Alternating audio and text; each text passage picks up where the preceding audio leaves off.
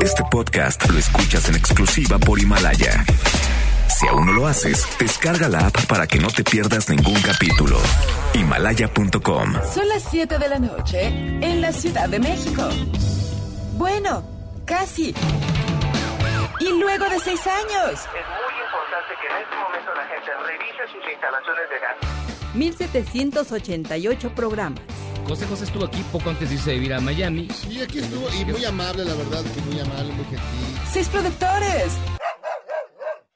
Más de 40 colaboradores.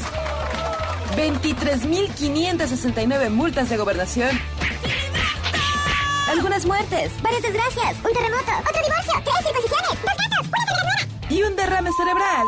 Inicia Charros contra Gangsters. Con José Luis Guzmán Miyagi, igual de malo. Y Jairo Calix Albarrán, igual de rosa.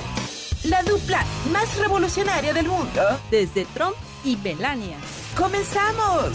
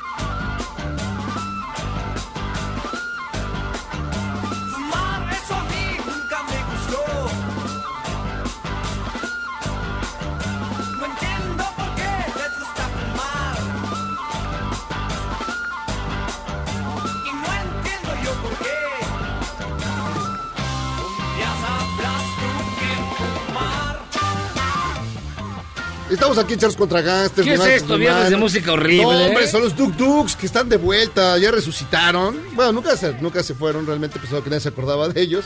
Pero ¿Alguna ya- vez estuvieron? estuvieron, sí, fueron en los años 70, fue una banda muy, muy, Ah, muy, muy uh. famosa, allá en los hoyos funky. Ahí donde Miyagi se educó. Uh. Ahí todos encuerados y fumando marihuana. No, pero bueno, este es un clásico de ellos que se llama Smog. Porque ahorita la Ciudad de México está hecha, está hecha un verdadero desastre, un caos. Un eh, desastre de todo tipo, sobre todo en materia de tráfico. Pero los Duk Duk están entre nosotros, déjeme dar Uy, qué alivio, güey. O sea, no, bueno. pues, pues, le dan, le dan. le- una le preocupación. dan, le ¿Dónde dan estarán un los tono. Duk Duks? No, no, pues es que es una banda que. ¿No te lo preguntabas tú, Gabriela Sass? ¿Dónde están No, los pero Duk ella, viene de otras La verdad sí, decía, pero los Duk Sí, los. Duks. No podía dormir, llevo años sin dormir preguntándome eso. No, pues son unas, eh, unas leyendas vivientes del rock and roll. ¿Cómo se llaman? Los. ¿Quién? ¿Pero quiénes se forman? Ah, no, no sé, no me Ah, acuerdo. ¿cómo se ¿De dónde No son me los acuerdo, pues no me acuerdo. Ya, ya están muy viejos, así que los rescaté, ver, los encontré de pronto. ¿A poco ¿Pero no de qué tú? país son? yo, pero yo por, porque por ¿De qué país son? No. Son mexicanos. Ah, son mexicanos. Ah, no los oyes. Pues, Ah, no, pues- No se le oyen los chilango a estos muchachos. Bueno, Pero Menos bueno, mal están gente- los Duk Duks con nosotros. qué bueno que están vivos. ¿eh? Ya Están una preocupación nosotros, menos. Ya para que no los tengan, no los tengan a, a mal ver. Pero bueno, esto es Charlos contra Gangsters. Yo soy Jairo Calixto Albarrán. Les doy la más cordial bienvenida aquí a este su programa de confianza. Charlos contra Gangsters. Son las 19 horas con 8, con 8 minutotes de un eh, 5, 5 de diciembre que ya, ya, ya esto ya se acabó. Sabe que nos puede escuchar a través del 102.5 de su FM o a través de noticiasmbs.com. Ahí hay una camarita donde puede contemplar. Pues, ¿qué, qué te digo, Gabriela? ¿Te, dio- te dio el patatús? Tengo un poco de gripe, sí. No verdad. es. Nada que nos puedas Eh, contagiar. creo que sí, Jairo. Sí. Puedes, puedes si quieres hacerte un poco más No allá, man- pero sí. sí, creo que es lo que voy a hacer. Yo creo que todos los que están en esta cabina hoy van a salir No, contagiados, no, pero esperemos que bueno, no, no, no, no, no, ni modo. no digas eso. Pero bueno, también está con nosotros Tamara Moreno. ¿Cómo estás, Tamara? Hola, muy bien. Hoy es cumpleaños de mi papá. Uh. Entonces, es muy fan, muy, muy fan de este programa. Pues le mandamos un gran abrazo. nos está escuchando, así que... ¿Cómo se llama tu papá? Miguel. fue el que te dio tu machetito. El que me... Feliz cumpleaños, Miguel. Cada año le regala un arma punzocortante. no, al contrario. Un arma, un arma contundente. Contundente. Un arma contundente. Y pues bueno, está trabajando, así que Sí, ah, le mando un abrazote. Todos. fundador de, de una gran banda de música. No, no fue él, no fue él. Pero, Pero, bueno. bueno, le mandamos un abrazo. un gran abrazo, un gran abrazo. También está el, licenciado John Yagi, que te ves ¿Qué un hubo? ¿Qué poco- pasó? Un poco dañado. No, pues ayer fue la fiesta, pues oye, yo, yo sí celebré, porque quién sabe qué, tal, qué. qué? Estuvo fuerte la fiesta, ¿no? Pero que los veo que todavía buena. no se recuperan. No, no, no, no, no, fue un fiestón, no, no, no, no. No, no, no. Un saludo a todos. No, no, no, esta fiesta de alta dirección de, de la empresa, bastante interesante, muy divertida. ¿Yo qué les digo? Tú, Yo la tú no tienes ¿Te nada que decir, es te solo verte y, te sabemos que final, estuvo muy Miyagi? bien. No, es que después tuve otra fiesta, pero muy Ah. padre esa. Y esta mañana tuvo otra. Sí, esta y mañana tuve- la comida tuvo la otra. comida tuve otra. Saliendo de aquí otra. tiene otra. Entonces Exacto. tengo, tengo otra. No, te- yo en la noche me voy a, a, a A la FIL. Guadalajara, a la FIL. Ay, bien bonito. Bien bonita. Y ayer, la ayer fíjense que tuvimos un programa dirigido por pues, nuestros jóvenes talentos, así como chiquilladas, como juguemos a cantar. Este, estuvo dos, tres, me han dicho. ¿Qué te han no, dicho a ti del no, la de verdad que tú que te- ve que tiene mucho acarreado. Sí, no, tiene un chorro de acarreados. Tienes más- O sea, acarreado impresionante. Yo sí dije, ¿qué es esto? Sí. Les dijeron los charritos Un, y luego estaban de, saliendo un los de antorcha campesina. Sí, yo, yo también pensé que era un grupo de choque, Sí. anarqueto, darqueto, ponqueto, rockero. Pero sí. Pues Pero no, no, pues sí, de general, que... mira, nos vamos a, mandar a la Academia MBS para que aprendan algo y luego les hacemos su examen de admisión. Ah, claro. Esto fue solo un momento, un instante de Ni se, ni se crean que se va a repetir, Sí, no, no, no no, se si no- emocionen, si no es no kermés. piensen en hacer otro programa. No, no, a ver. no, no, no es kermés. Pero bueno, pero bueno. Memo está muriendo de risa por alguna razón. Fue una vez y fue una emergencia, a la otra sí, grabamos. La otra sí vamos a dejar algo. Algo hecho. No, estaban diciendo que eran los charritos, los charritos de arriba de 30 años y por ahí ya se ofendió Yuyi. Ah, no, ellos, bueno, es que los demás ya están, Rucos. ya no sé, qué, ya no sé. a Marcelo, los 30 no. los pasaron hace un No. Marcel los pasó hace un chorro. Los Hace un 30. No, rato. no ya. tanto. No, Sí. no Marcel no, no tiene 40. Marcel tiene como 43. No. Ay, no.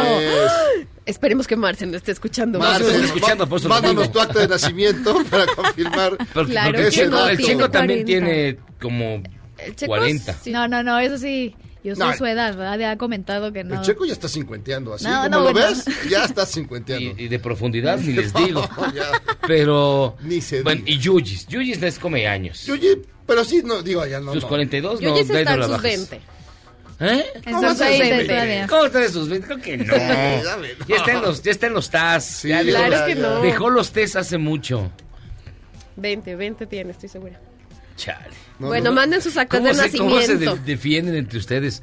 Sí, ayer estuvieron ellos, gracias de verdad por ayudarnos este, a, Sí. a la suplencia, pero bueno, eh, ahí les, les llamamos nosotros, ¿eh? Sí, pero digo, sí, sí recibieron No su se apoyo, comunique. Sí, me- mejor hubiéramos puesto un disco de Pink Floyd, algo así. Igual Uno- de- otro de los Duk Duks. otro de los. Duk Duks. Que hay gente ofendida porque me hablaste los Duk Duks.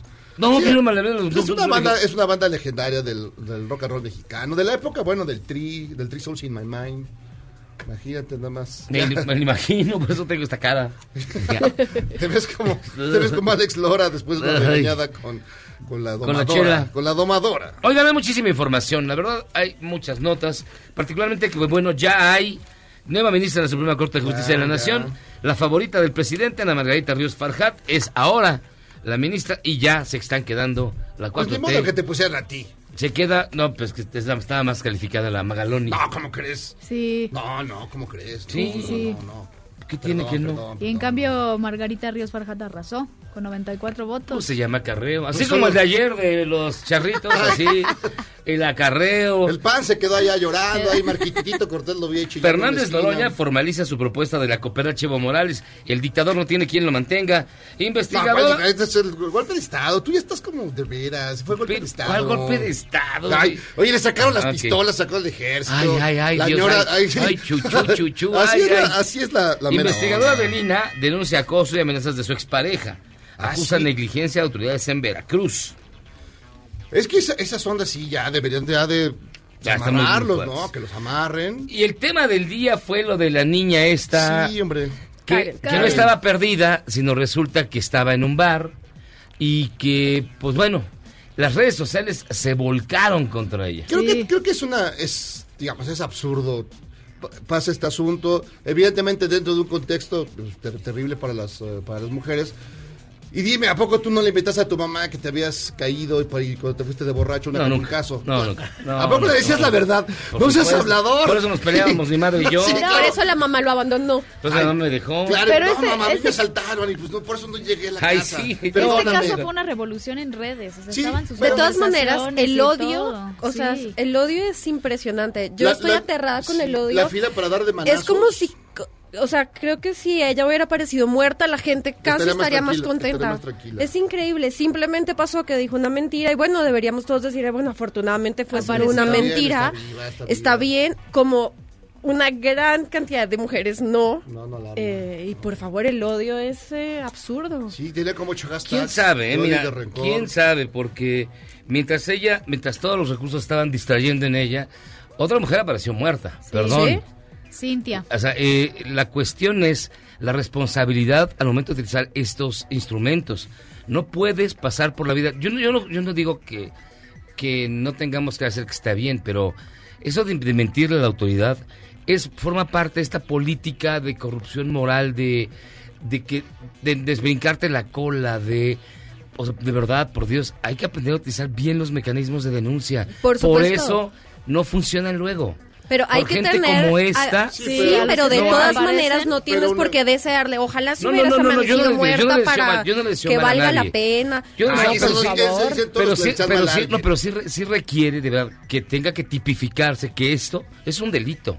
Sí, hay Porque que tener más distrayendo- Estás responsabilidad. distrayendo este, recursos De otros públicos. casos. Estás distrayendo otros casos, quizás más importantes o más urgentes. ¿Y todo por qué? Porque se viralizó en las redes sociales o se le pres- prestó atención mediática. Perdón. Pero estaba muy mal hecho que, que ella, esa Sí mujer, haya mal, comentado no- eso. no- Una que cosa no es que para está mal hecho y otra cosa es explotar en el odio de ojalá No, si no, te no, hubiera no, no, pasado no, no, algo. es que no, no. No, está muy mal. Eso es, eh, o sea, eso es a lo que yo me refiero, a que me, me parece aterrador el odio en las ¿cuántas redes sociales. perradas cometiste en tu juventud? Sí, pero yo no lo subí a redes sociales. O sea, No, porque no había, pues, es que no ah, compares. había- había- a ver, había Jairo, piedra y- no compares, no, no. compares. No es igual, no, No, es igual. No, y a además mí sí el me tema, que de los perdonarlo. taxis, el tema de los taxis Sí. que, que esa dijo parte eso, puede haber ¿no? sido, esa parte pero esa parte pudo haber sido, sí, o sea, y creo ¿No? que mucha gente se enfrenta a eso. Creo que lo, lo importante es ver cómo, reac- cómo se reaccionó y creo que está muy bien la reacción que hubo y que eso esa reacción debe generalizarse y no concentrarnos, bueno, estas niñas, sí, digamos, fue un error, estuvo mal. Pero está ahí. obviamente va a haber a no, quien no no le ocho hagan hashtags caso de linchamiento y pues no que- aparezca, que, se aprovecha para hacer este misoginia a, a domicilio, no, eso creo que Yo lo compartí y después tuve mensaje cuando pasó, el, o sea, que, Que ya, ya se apareció. supo, me mandaron mensajes de ahí están las, las viejas compartiendo sus mentiras, seguro estaba reando. Bueno, me mandaron un me- montón de mensajes de "Uh, paremos un segundo. O sea, sí está mal, es- No, está muy mal. No, no está mal, está muy mal. pero pero el, el- o sea, el No, odio no, no, al no, a ver. respecto a mí No, me parece absurdo. Es que, de- deberías, es que deberían de entender, es que deberías de entenderlo. No se puede disculpar. Es que perdonar a quienes cometen o hacen mal uso de los recursos públicos es por eso que el país está como Claro, está. pero una cosa es una cosa y la otra es Por eso, no, no, el no. odio al que Yo no, eso no me meto, yo por eso ni me meto en las redes ni me importa realmente. Lo que sí creo es que esta, esta niña hizo muy mal, muy mal. No justifico ni el odio ni nada, pero ella hizo mal, punto. Sí, eso no está, eso no se es nuestra discusión. ¿Quién sabe? Yo sí, debería de haber habido una, una penalización o una multa, porque si no, estás quitándole credibilidad a lo- los casos Los que reales. sí, sí. Es, es, estás haciendo que la gente pierda fe en las instituciones por una mentira de una niña.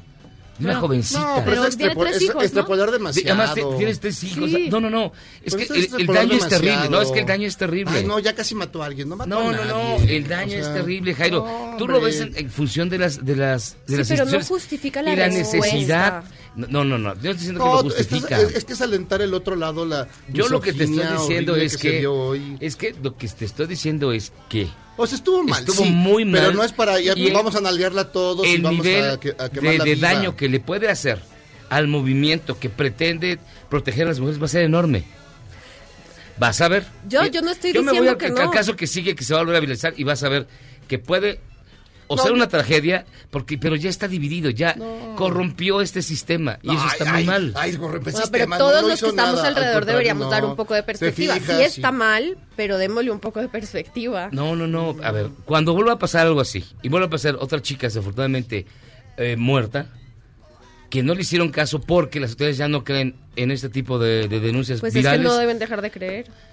El problema No, es que las pues no, instituciones no, deben dejar de creer. Ese es un pero error individual. Y, y la No, no, próxima no, no, vez no, que salga, pero- Es un error individual. Pero es un error individual. Claro, es un error de ella. Por eso, pero entonces tendría que estar penalizado, porque no puedes... Por Mira, supuesto, o sea, pero eso no tiene que hacer que las ni denuncias instituciones en lo falso, dejen de hacer. Ni denuncias en falso. No, yo estoy de acuerdo Por eso, contigo. pero, ¿cuánto- a ver, de por sí las instituciones No no, atienden, no atienden a las mujeres. Eso ya está muy mal. O sea, de por sí ¿no? no lo hacen. Ahora, Eso ya está muy mal. Y muchos van a decir, como es clásico en este país, ¿y para qué si seguro está mintiendo? Como dicen, ¿para qué si se fue con el novio? Esto De le estás dando modos argumentos. está muy mal. Le estás dando argumentos, le estás dando argumentos a los que están en contra de precisamente la protección de las mujeres. No, los- Es terrible. No, la misoginia Es ter- ahí es terrible que eso De- sea tomado como todos un modos argumento. Lo hacen, de todos modos lo hacen. Pues sí, pero entonces esta chica para aquí Entonces, comete ¿qué este que la cuelguen ahí en el No, zócalo? yo no No, y luego, nada. lo- luego estaban diciendo que, Que no podía den- dar su den de declaración porque quién sabe en qué condiciones regresó. O sea, ya empezó de ahí a surgir. Por eso, por eso, eso ya es la, la vida Hasta privada. una foto en donde se sacaron foto ahí Es que sí, me- parece ya pues, no. de, ay, de golpe de pecho. Vamos a lincharla, vamos a, ¿por qué no la apedreamos? ¿Por qué no? Pues sí. Ya, ya, No, ya yo- llevándolo yo así. pregunto, ¿por qué no, no? no, pues, fue un error ya, Karen, no te preocupes, ya, Ay, ya pasó. ay, ya, ya pasó. A ese hombre se le va a Por- caer el brazo. Por, por, por gente consentidora como tú, hay gente irresponsable como ella. Pausa, vamos No, y hombre, venimos a los ya, abuelita.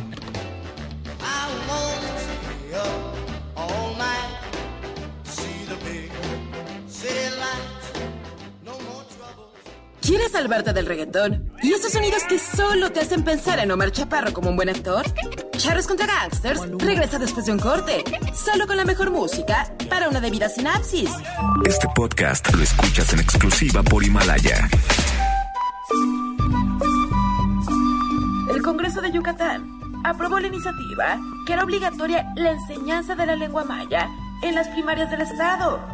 Esto para rescatar el habla maya, que ha venido en descenso en las comunidades indígenas de la entidad.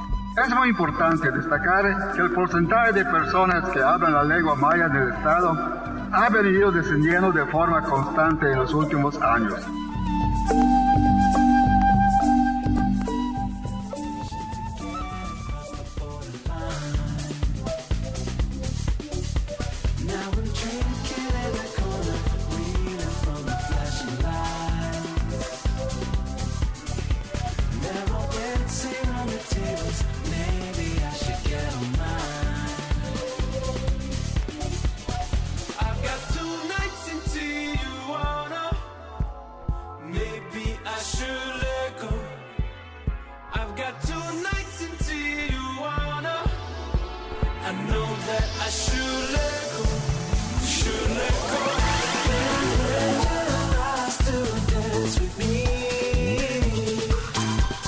Perdonando, tú creas, creas impunidades a través de ese Ah, ejercicio. no, de veras que, no manches. No, por Dios.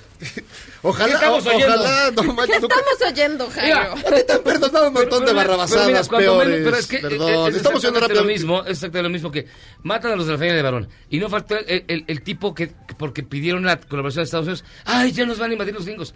Exactamente No, lo no mismo. es cierto. No Hay una una cosa con la enorme, otra. hay una No enorme manches. irresponsabilidad en las redes. No manches, qué pinochetistas De soy. todo Pero el bueno, mundo. Estamos este, escuchando a los Friendly Fires aquí en eh, Charles contra Gangsters. Esto se llama Tijuana. Tijuana, también les gusta ir a Tijuana a estos muchachos. Carlos, ayer los chiquicharros defendieron a la borrachita Karen y planearon el golpe de estado a Miyagi, los amé. Así dice la llamada. Ernesto, hola charros. Yo no entiendo de nada. ¿Quién nos está gobernando? Que alguien aclare todo esto. Besos a Jairo. José abrazo. Rangel, estimados charros, ¿no les parece que lo de la chica que no estaba muerta andaba de parranda es un supermontaje del propio gobierno para reducir al choteo un tema ultra delicado? Sí, claro, y está todo... Pues es pregunta, dice ¿Es José pregunta? Rangel. No, sí, esto, Jorge. esto lo, lo- lo armó Eugenio Saludos de su amigo el Chairo Fifi de Azcapotzalco, Charros. Charros gran el día de ayer fue como tomarse un tonalla de un cuarto y ni siquiera marearse, jajaja. Arquitecto Jorge Valleza, señorita Sass, con todo respeto, usted puede contagiarnos de lo que quiera. JL Valdés y a Jaime Ay. Miyagi se pueden ir de vacaciones al fin que hay quien los cubra con la misma calidad. Uy, ya ni les digas porque no los vas a parar.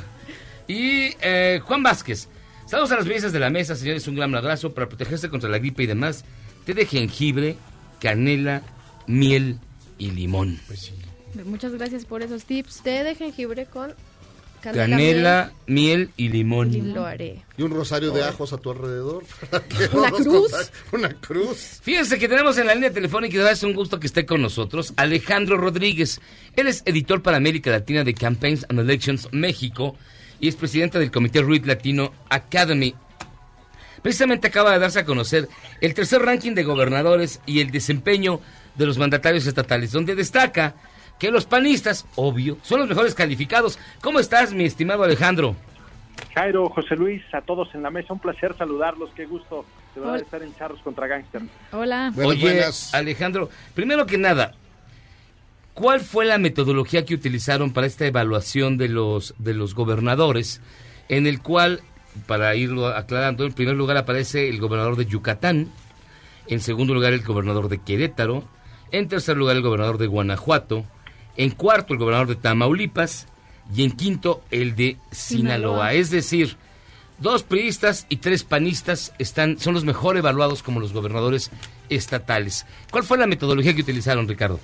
Alejandro, Eh, perdóname. No te preocupes, no te preocupes. Fíjate, hacemos 19.200 encuestas eh, cada tres meses, 600 por estado, vía telefónica, por supuesto, tanto a casas como a teléfonos celulares.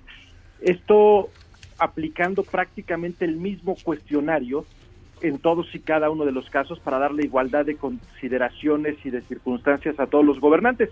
Y es así como obtenemos eh, seis rankings diferentes, el de desempeño, el de popularidad, ahora agregamos el de referéndum para saber si la gente tuviera la oportunidad de votar de nueva cuenta porque se quede su gobernador o votar porque se vaya, Ajá. qué es lo que haría.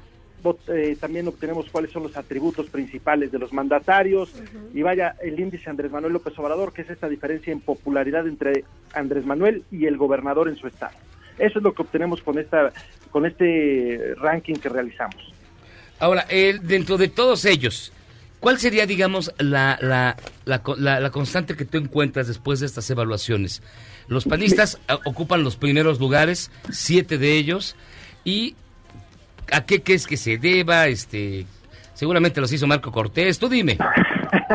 Porque la levantamos en el pan. No, no es No. Este, este, no, mira, No, Marquetititos no se le da. No, no, no, no le alcanza a la mente. Fíjate que es, ha sido una constante, tenemos haciendo este ranking desde hace nueve meses, es el tercero, lo levantamos cada tres meses para darle oportunidad a los gobernantes de que si algo importante o algo eh, preocupante ocurre en su estado pueda reflejarse en la encuesta posterior, eh, ya es decir, penetrar a la opinión pública y la constante es desde hace tres, desde hace nueve meses para acá, que los gobernantes del Partido Acción Nacional resultan los mejor evaluados ya en promedio y casi siempre ocupan los primeros lugares. ¿Qué es lo que encontramos? Que la gente considera que saben ejercer mejor su trabajo, porque también, entre otras de las cosas que preguntamos para poder saber eh, el índice de desempeño, es cómo, que, cómo consideran a su gobernador en cuestión de creación de empleos, manejo de la economía, disminución de la pobreza y seguridad pública. Que también encontramos como constante que los gobernantes de Morena ocupan prácticamente los últimos lugares y, el, y tienen el menor de los promedios. ¿A qué se debe o qué es lo que les aqueja? Pues prácticamente inexperiencia, uno, dos, querer copiar lo que hace con éxito, sin duda alguna, Andrés Manuel López Obrador y que ellos no pueden replicar como tal. Y tres, que en el caso de los gobernadores de Morena, eh, la gente de esos estados sigue avalando muy bien y evaluando muy bien al presidente Andrés Manuel López Obrador, pero no a sus gobernadores y tampoco a sus presidentes municipales. Esas serían como las constantes que uno puede encontrarse. Otra más, el PRI es el segundo lugar en cuestión de evaluación general.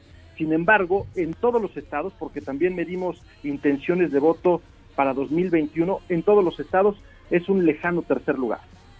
Eh, dentro de esta dentro de este ranking eh, aparecen como te como te había comentado Yucatán, Querétaro, Guanajuato, el gobernador de Tamaulipas y Sinaloa. Esto se puede leer como más allá de un termómetro social, como una especie de de máquina que te puede ayudar a leer lo que ocurriría en las elecciones del año que entra.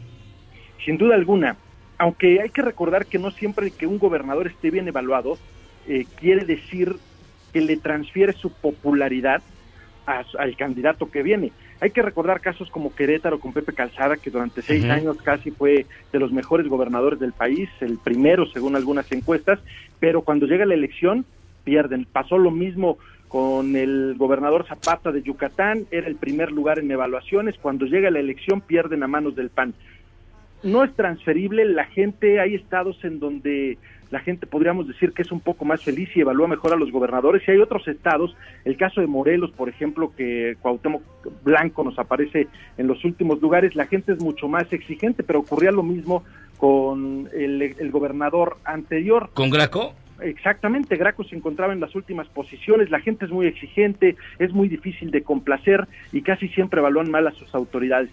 Hay estados eh, que por naturaleza evalúan muy bien a sus gobernantes, hay otros estados donde los gobernantes pues prácticamente le dan sorpresas a sus gobernados, tal es el caso y, a mí me asombra lo que pasa con Tamaulipas, me asombra lo que pasa incluso eh, con Sinaloa, con este estado, el primero panista, el segundo priista, donde a lo lejos pareciera que se vive una realidad o que no estamos enterados a ciencia cierta de lo que se vive, sobre todo en cuestiones de seguridad, pero que adentro la gente empieza a sentirse diferente y empieza a sentirse bien. Mira, el gobernador de Sinaloa, Quirino, es el quinto lugar en desempeño y el tercero en popularidad, a pesar del culiacanazo. Eh, de hecho, comparado con el ranking anterior, tiene una mejor calificación ahora que hace tres meses. Y vaya, otro punto más. El estado de Sinaloa es el tercero en donde mejor evaluación tiene el presidente Andrés Manuel López Obrador en toda la República Mexicana. Ah, Ahora, hay una. También salta el asunto de Guanajuato. O sea, Guanajuato tiene unos problemas de inseguridad. Está en los primeros lugares de inseguridad, una situación muy difícil. ¿Y cómo es que llega a este lugar? O sea, te- llama la atención. En, en contraste ahí también está Alfredo del Mazo en último lugar, supongo que también por inseguridad, pero en popularidad tiene 30. Exacto. Sí, te cuento qué es lo que hacemos con- en, materia de desem- en, en materia de desempeño. Hay rankings que te llevan solamente a popularidad. Con popularidad se hace una sola pregunta, aprueba o desaprueba la forma en que está haciendo su trabajo y dependiente lo- dependiendo de los que te digan bien o muy bien, es de donde sacas un número y haces el comparativo con los demás. Nosotros quisimos ir más allá y evaluamos desempeño con cuatro puntos específicos. Manejo de la economía, creación de empleo, disminución de la pobreza y seguridad pública. Exacto, como bien lo mencionan, Guanajuato, que nos aparece en tercero en el ranking de desempeño y séptimo en popularidad, su problema principal de estos cuatro rubros que fueron medidos es específicamente el de seguridad. Solamente 31% o 31 de cada 100 aprueba mucho o aprueba algo la tarea de Diego Sinué en popularidad. Sin embargo, le sube bonos el manejo de la economía, donde tiene 51 de cada 100 aprobando lo que hace. Lo que hacemos es con estos cuatro puntos un promedio y a eso ayuda a algunos gobernadores a destacar o no en este ámbito. Cuando nos vamos al caso del Estado de México, encontramos que no solamente está mal en seguridad pública, sino que también en manejo de la economía y en creación de empleos tiene una baja calificación. Y esto es como la escuela, tu promedio final es lo que sacas de todas las calificaciones, se te hace un promedio y ese es un número que se nos arroja. Entonces, cierto, Guanajuato tiene este problema de inseguridad, pero el manejo de la economía y creación de empleos le ayuda bastante. Pasa también como el caso de Sinaloa, por ejemplo, que lo eh, venía platicando hace unos momentos, donde, aunque no lo creamos, el seguridad pública no es su peor calificación, sino que es disminución de la pobreza, mientras que manejo de la economía y creación de empleos, los sinaloenses están contentos con Quirino Ordaz. Oye, eh, Alejandro, eh, la pregunta es, ¿qué pasa con Tamaulipas? Tamaulipas antes era un hoyo negro y ahora aparece no solamente muy lejos de los primeros lugares en materia de inseguridad, sino que empieza a crecer económicamente. Es el estado, después de la, ciudad- de la Ciudad de México, es el estado que más dinero mete al país por, por, por las, por las aduanas. Es el estado donde las, todas las carreteras están vigiladas. Es, digamos, el, el, y, y la gente no habla ya de Tamaulipas. Claro, es prácticamente la sorpresa de México, como ellos mismos se lo han puesto en sus eslogans. Es también la sorpresa para muchos encuestadores, para muchos que nos dedicamos a ver qué es lo que está pasando en los estados. Ellos, su principal virtud, la principal virtud de Francisco Javier Ga- García Cabeza de Vaca, es el manejo de la economía. Ya lo mencionabas tú muy bien. 56% de nuestros entrevistados aplauden lo que hace el manejo de la economía y es su principal virtud, mientras que el 54% consideran que lo que está haciendo en creación de empleos es una maravilla. Va, ¿cómo considera la gente, la gente de Tamaulipas los atributos del gobernador? ¿Qué tan trabajador lo consideran? Vaya, el 60%, 65% de los entrevistados consideran que es muy trabajador o algo trabajador. Su principal problema sería el de cercano al pueblo, que es algo que prácticamente eh, le encontramos a todos los gobernadores. Eh, ya sabes esto de que cuando estaba en campaña venía y ahora no viene nunca, y sobre todo le pasa mucho a los gobernadores del Partido Acción Nacional. Con cabeza de vaca, ese sería como su principal defecto, pero es eh, poco comparado con los atributos que le ve la gente. ¿Qué es lo que más piden? Seguridad, por supuesto, en Tamaulipas, y después se vería otro punto como el de la disminución de la corrupción, pero en un índice menor. Y nos fuimos más allá en el caso de Tamaulipas, como en el caso de los 32 gobernadores de este país en donde hicimos las encuestas. Si al día de hoy hubiera una consulta popular para decidir si Francisco García Cabeza de Vaca debe continuar como gobernador de Tamaulipas o debe renunciar a su cargo, le preguntamos a la gente, ¿usted por qué votaría? ¿Porque continuara como gobernador o porque renunciara? Si existiera este referéndum, el 54% pediría que se quedara y el 35% que renunciara. No es el caso de otros nueve gobernadores a los que la gente, si hubiera un referéndum, pediría que se fueran. ¿Quiénes son, eh? Rápido, ya dinos rápido, Te Alejandro. digo dos rápidamente o tres rápidamente. Uno es el Bronco en Nuevo León, el otro es eh, este Cuauhtémoc Blanco y el otro es Alfredo del Mazo.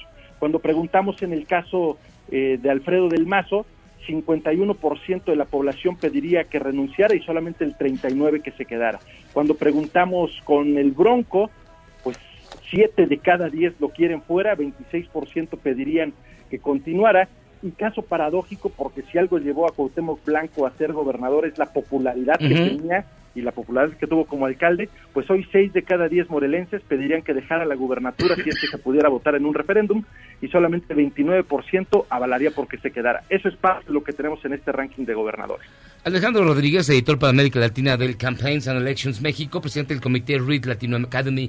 Gracias por estar con nosotros. La gente que lo quiera consultar, ¿dónde lo podría hacer? En la página conline.com y en la página rankingdegobernadores.com, ahí está toda la información de los 32 o por supuesto en nuestra edición impresa que está de Campaigns and Elections que está a la venta en las cafeterías de los tecolotitos. Ah, mira, qué buena onda. Pues muchísimas gracias, Alejandro. No, hombre, gracias a ustedes, un placer platicar. Hasta pronto, Alejandro Rodríguez. La evaluación de los gobernadores sorprende, perdón, Que además se hace cada tres meses, entonces esto es lo más, más nuevo, ¿no? No. De momento. sorprende mucho que, mira, los últimos lugares son Veracruz, Zacatecas, Colima, que no me sorprende, Tlaxcala, Chihuahua, Morelos, Nuevo León y el Estado de México. Hasta abajo. Hasta abajo. Ese nos sorprende. Ese no. Ni No, siquiera pues es Ba- ni. Baja California, No. con tanta polémica, está hasta abajo. No, ni, ni Bonilla. A ver, ¿dónde está Bonilla Bonilla? 23, lugar 23. Ah, sí, 23. Ah, pues mira. Órale. La Ciudad de México en el 22, Tabasco en el 21, Quintana Roo, Chiapas, Oaxaca en el 18, San Luis Potosí y Baja California Sur, por ejemplo, en el 11. Un gran ejercicio, ¿eh? Porque, ojo, vienen elecciones en el 2020 y ahí se van a jugar medio país. Vamos a ver qué pasa. Entonces hacemos una pausa. Ay, maldita tos, va. Miren, Ay, para seguir con la polémica, hay muchísimas llamadas, muchas Ah, llamadas. me encanta. me encanta. Así que pausa y las vamos a leer. Y hoy tenemos un gran programa, así que vamos y venimos.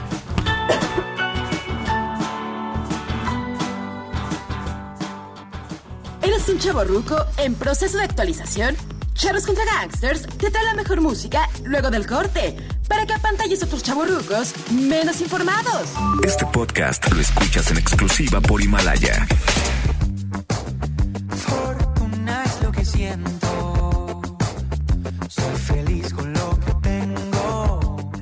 Soy feliz con lo que tengo. ¡Arriba ese ánimo! Alfonso Romo, jefe de la oficina de la presidencia, declaró que México no está tan mal y que hasta podría considerarse un paraíso. Habló de la necesidad de crear un ambiente optimista y que hablemos de lo mejor que hemos hecho. México de veras es, es un paraíso visto de afuera. Muchas veces no valoramos lo que tenemos. Nadie sabe a qué se refiere.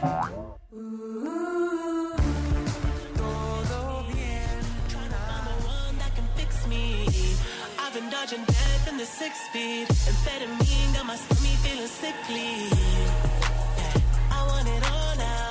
I've been running through the pussy, need a dog pound. Hundred models getting faded in a compound. Trying to love me, but they never get a Estamos de vuelta, Charlos contra Gangsters. Y miren, hay muchísimas, muchísimas, muchísimas llamadas. Pero antes de eso, Javier Calixto, ¿qué estamos escuchando? Estamos y que te toca escuchando lo nuevo, lo nuevo, lo nuevo de The Weeknd. Este personaje que tiene pues un enorme atractivo entre, entre los millennials. Y bueno, ahí está, lo nuevo se llama Heartless. A mí me encanta. Así que- Rocío. Sí, está padre. Muchas llamadas, a ver. Y de ambos, Se de deben- ambos lados. Se deben De- de poner las cosas en su lugar. Karen nunca dijo, ella no hizo el protocolo de seguridad, fue su hermano, el cual fue acusado de golpear a una mujer hace seis meses. Sí fue deplorable la mentira que hizo, peor no va, pero, yo creo que quiere decir eso, pero no va a afectar el movimiento de personas que trabajan para encontrar a sus familiares. Afortunadamente, su hermana sabía utilizar las redes sociales y todo se movilizó. Pero hay casos en que si no se tiene este conocimiento, las autoridades no pueden actuar de enseguida. Claudio Espinosa, Charlos, hola Tamara y felicidades a tu papá. Feliz de escucharte como siempre. Muchas gracias, Claudio. Rocío, ¿de qué se trata? A ver, los jugadores de la sección del América, a ver, este... De la sub-17. Es de la sub-17 del América, no es ni la selección, para poner las cosas en, en claro. claro. La sub-17. Se mofaron de la canción de las feministas y ahí no castigan, sí, sí los castigaron. Sí, sí hubo sanción. Sí hubo No, una pero el sanción. equipo, el equipo. Bueno, El sub-17. Sí, pero digamos, el equipo América respondió ese sí rápidamente. Sí, los castigaron. Estuvo bien. Ahí pero, sí los más bien, castigaron. pero más bien era para asunto de tomar clases de temas de Sí, género. eso Por eso- es otro tema. eh. Pero los castigaron. En cambio, la chica sí la, sí la castigarán por la mentira. No, a ella no, ya se dio carpetazo y esto ya se acabó. Ya cerraron. Elizabeth, Miyagi, tienes razón. Miyagi, tienes razón, que dada la situación del país no se debe mentir en estas cuestiones. Las autoridades se deben cuidar, estar atentos, porque si siguen con las mentiras, Ay, sí, ojalá todos no se les perfectos. creerá... Deja de interrumpir, Hombre, cabrón. pues es que es esa onda. Porque si sigue con mentiras no se les creerá y estarán como Pedro y el Lobo. Alberto Neri, felicidades por este excelente programa, este jueves en especial por la bellísima colombiana. Que por favor me mande un saludo bogotano. Un saludo bogotano. Un saludo ¿Cómo es eso? No tengo idea, pero te mando un beso. Rodrigo, saludos chavos, yo le doy mi voto al Napoleón Bonayagi. Saludos. Ay, me gusta, me gusta ese apodo. Ramiro, totalmente de acuerdo con Miyagi. Mi enojo no es porque se fue de fiesta. Lo que pasa es que se gastaron recursos públicos, tanto humanos como materiales, que pudieron usarse en casos reales. En países a los que aspiramos parecernos es un delito y castigado severamente. Ceci, apoyo 100% al Miyagi. Javier Quesada, buenas noches, charros. De tanta fiesta que tiene Miyagi, dicen que llegó a MBS con dos meseros. Ya que ha hablado de Pink Floyd, podrían poner la, la rola Young Lost. Saludos, Javier Quesada. Ahorita vemos si la ponemos, mi querido Javier. Gael, el problema es que la mentira hizo que todo se movilizara y las que realmente están perdidas no las buscan. Entonces, cualquiera le puede mentir a la autoridad. También creo que el exceso en los filtros de las fotos es peligroso, de verdad, y no por ser grosero, no se parecen en las fotos. Alejandra, buenas tardes, Charros. Con todo respeto, Jairo, no defiendas lo indefendible. Premia menciona que está bien que lo sigan haciendo jovencitas, señoras jóvenes, etcétera. Al fin no hay sanción. No puedes comprar como cuando éramos jóvenes. ¿no? Afortunadamente está, bi- está bien la señora, tiene tres hijos, pero ¿qué les está enseñando? Esto nos lo dijo Alejandra. Novia Castillo, buenas noches, Charlos. Pero es que creo que aquí el tema también es que Pota, todo, le exiges a todo el mundo un estado de, de gracia, no nadie, no- nadie mentimos, todos nos portamos bien, nunca hemos hecho nada, no, todos tenemos algo ahí. Entonces, y ahora ya le están rascando, no, en la primaria sacó ocho, sacó seis, no sé qué, o no sé, eso no es, eso no es ley convence, el tema es, creo que lo importante es que funcionó esto y va a seguir funcionando cuando haya, cuando sea necesario. Eso es. Novia Castillo, buenas noches, Charros. Coincido con Miyagi respecto a la chica que no estaba desaparecida, que andaba de fiesta. Jorge Gómez, por primera vez estoy de acuerdo con Miyagi sobre la chica que no estaba muerta y andaba de parranda. Carlos, apoyo a Miyagi, debe existir una sanción. Como los gringos, el que se burle del FBI en 911 a la cárcel, un abrazo a todos. César, eso no es un error, lo hizo con dolo y premeditación. No seas, bu- no seas sonso Jairo. Carlos, Sí, claro, sí, este, To- Totalmente de acuerdo con Miyagi con respecto a que es un delito lo que hizo la chica que mintió e hizo mover a todo el mundo en su búsqueda precisamente con el tema de hoy es el feminicidio. Luisito Rey, Lo del caso de la señora Karen es parecido cuando se hacen llamadas de bromas al 911. Se desvían recursos por un menso bromista. Francisco, señores, ¿pueden las personas ya no tomar en serio las próximas alertas? Francisco dice, No, señores, ¿pueden las personas ya no tomar en serio las próximas alertas? Dani Castillo, charros, Miyagi vino como mi abuelita, muy conservador. Y ya. Urbiola, buenas noches, señoritas. Jairo Miyagi, en cuanto al tema de la señorita, está mal el escarnio, sí, pero lo que ella hizo solo para justificar su falta y la acusación al taxista es, es exacto. Muy grave Eso es lo... porque no ayuda en nada al tema de la violencia contra la mujer. Y porque vivimos en pánico ya. O sea, encima no nos subimos a taxis y ahora peor, ¿no? En lo personal no justifico lo de hacia ella, pero realmente hizo muy mal. Juan Carlos, esta chica atraviesa una clara muestra de la sociedad que somos. Por eso merecemos el gobierno que hemos tenido desde los 60 y el inocente Miyagi creyendo que el PAN o el PRI es la solución. Guillermo, Miyagi, tienes toda la razón como siempre. Por gente consentidora que solo consienten y perdonan todo, es que no hay disciplina en este país y por eso estamos como estamos. Sí, claro, Pedro Medina, Ponte tu uniforme de granadero, hermano. este día se juntaron los peores interruptores. Tamara, aplícale el minibata a Gabriela y Miyagi, que Tamara te preste su machete para evitar que interrumpa Jairo.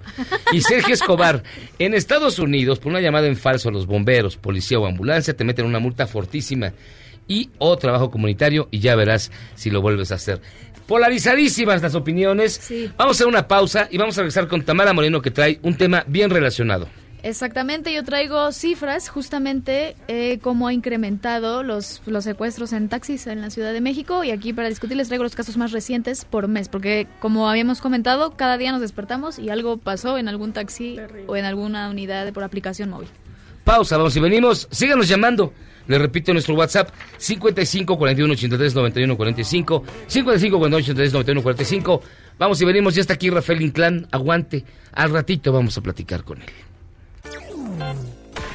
Charros contra Gangsters es la suma absoluta y universal de la cultura, la información y el entretenimiento. ¡Ja! No es cierto, pero siempre quise hacer una cortinilla igual a las de otras estaciones. ¡Regresamos! Este podcast lo escuchas en exclusiva por Himalaya. El ex candidato del PRI a la alcaldía de Coyoacán, Oliverio Orozco, respondió a una usuaria del Twitter que se quejaba de los feminicidios con la bonita palabra ¡Llégale! ¿Qué sensibilidad?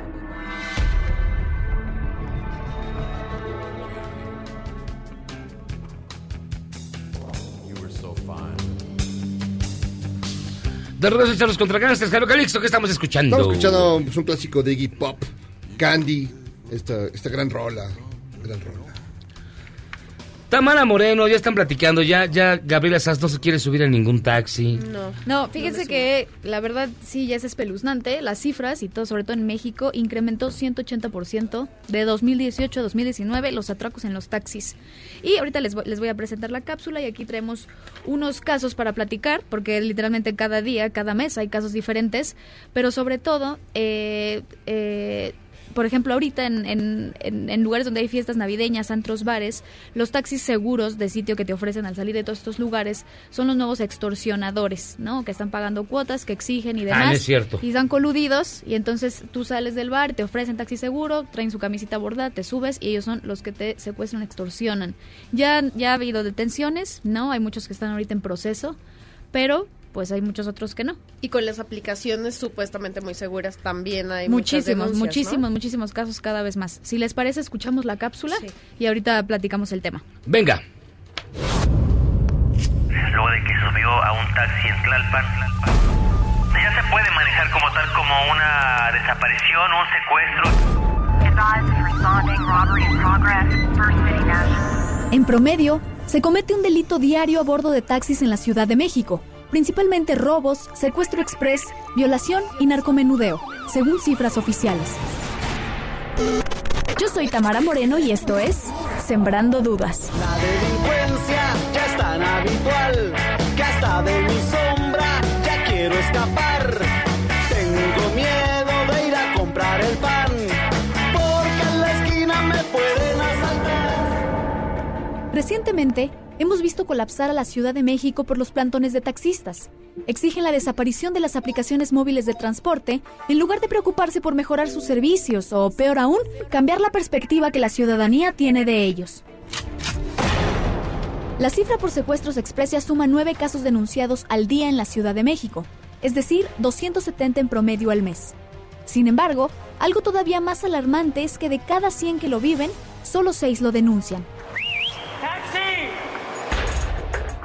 Cabe señalar que hoy en día no solo no hay una hora en específico en que los secuestros ocurran con mayor frecuencia, sino que además, dependiendo el horario, es el perfil de la víctima. En la industria de antros y restaurantes, por ejemplo, se ha registrado un incremento de 200% en este delito en zonas como Polanco, La Condesa, Roma, Coapa, Acoxpa y San Jerónimo. De acuerdo con Ismael Rivera, presidente de la Asociación de Discotecas y Bares, la alerta no es solo por el aumento en los casos, sino por un modus operandi que indica que detrás está una estructura criminal, incluso en los taxis de sitio. En la zona de bares de la colonia Polanco, en la alcaldía Miguel Hidalgo, los secuestradores se hacen pasar como conductores de taxi seguro y privan de la libertad a usuarios para posteriormente llevarlos hasta los límites del Estado de México. Tomé una unidad, un taxi de estos de plataforma en la zona de bares de Polanco hacia Catepec, que es el lugar donde vivo. Todo parecía normal hasta que en un momento noté ciertos comportamientos del conductor bastante extraños y en unos momentos me empecé a dar cuenta que pues era víctima de un secuestro express. Fui despojado de mis pertenencias y abandonado en un lugar del Estado de México con muy poca vigilancia. Según la víctima, una vez a bordo de la unidad, el chofer analiza tus comportamientos y observa tus pertenencias desde su asiento, para después enviar mensajes a sus cómplices, quienes interceptan la unidad en calles con poca o nula vigilancia. Recibió una llamada que desconectó del Bluetooth y se estacionó argumentando que se sentía mal. Después de unos minutos salió y me dijo que no me podía llevar porque tenía una emergencia y yo decidí caminar unos metros en cuanto me interceptó una camioneta, me despojó de mi, de mi teléfono y me dejaron ir este, y todo esto a punta de, de pistola. El joven detalla que a punta de pistola y amenazas, los taxistas secuestradores te despojan de todas tus pertenencias. Y si el celular no es de modelo reciente, te piden que saques el chido y lo desbloquees de inmediato para sacar información, como claves y datos de tarjetas, que les sea de utilidad. ¿Y tú, has tenido alguna mala experiencia a bordo de taxis en la Ciudad de México? Escríbeme en Twitter, arroba Tamara Moreno S. Sacó el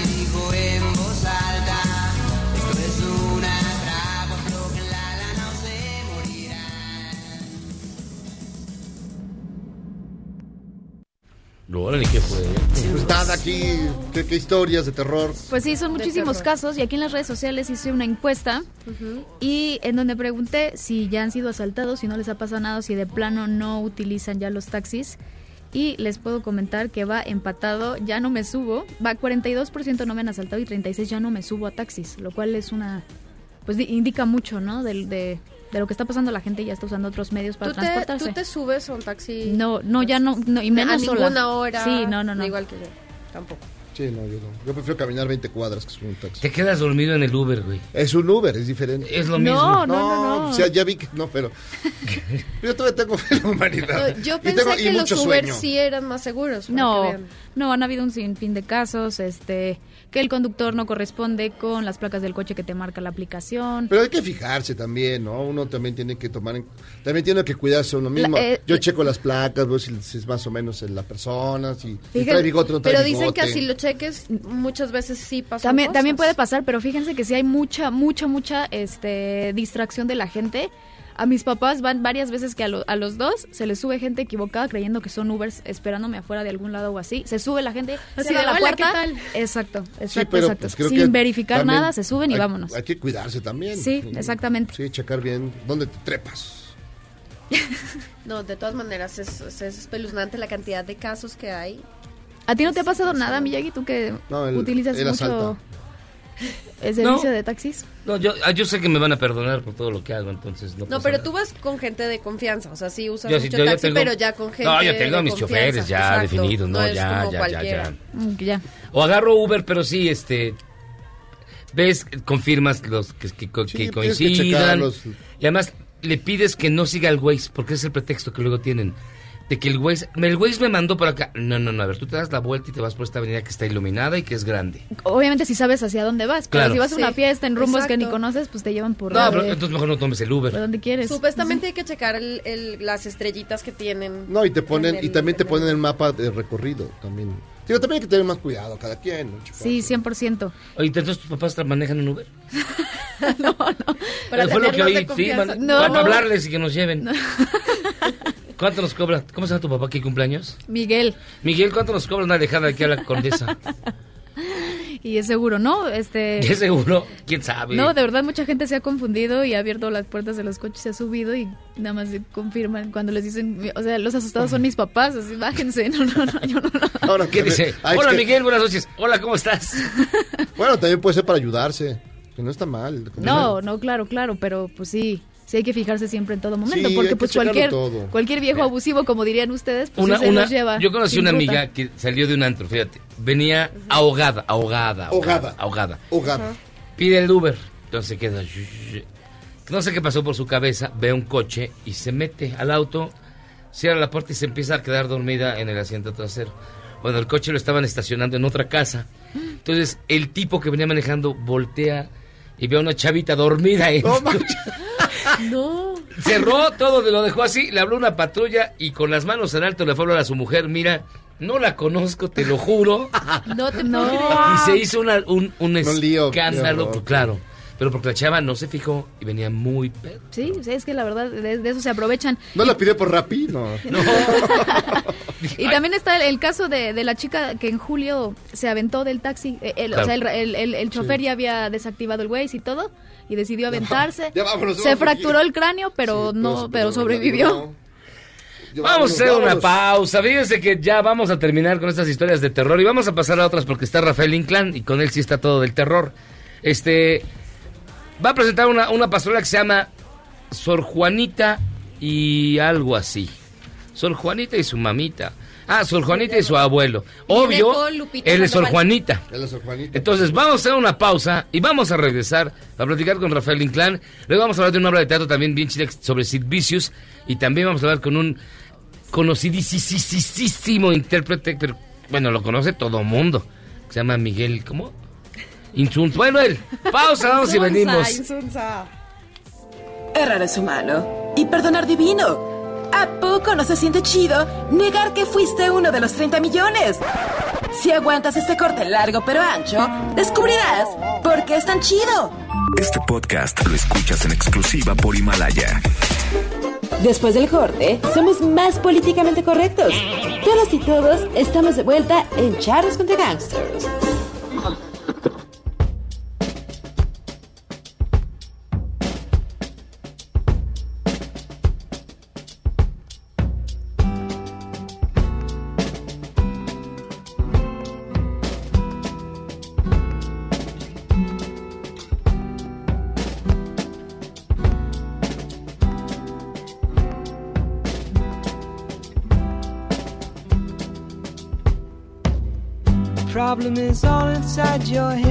Estamos de vuelta en Charlos contra Gangsters. Paul Simon, una canción que llegó al primer lugar hace como 40 y algo de años. Este es el 40, 72, creo.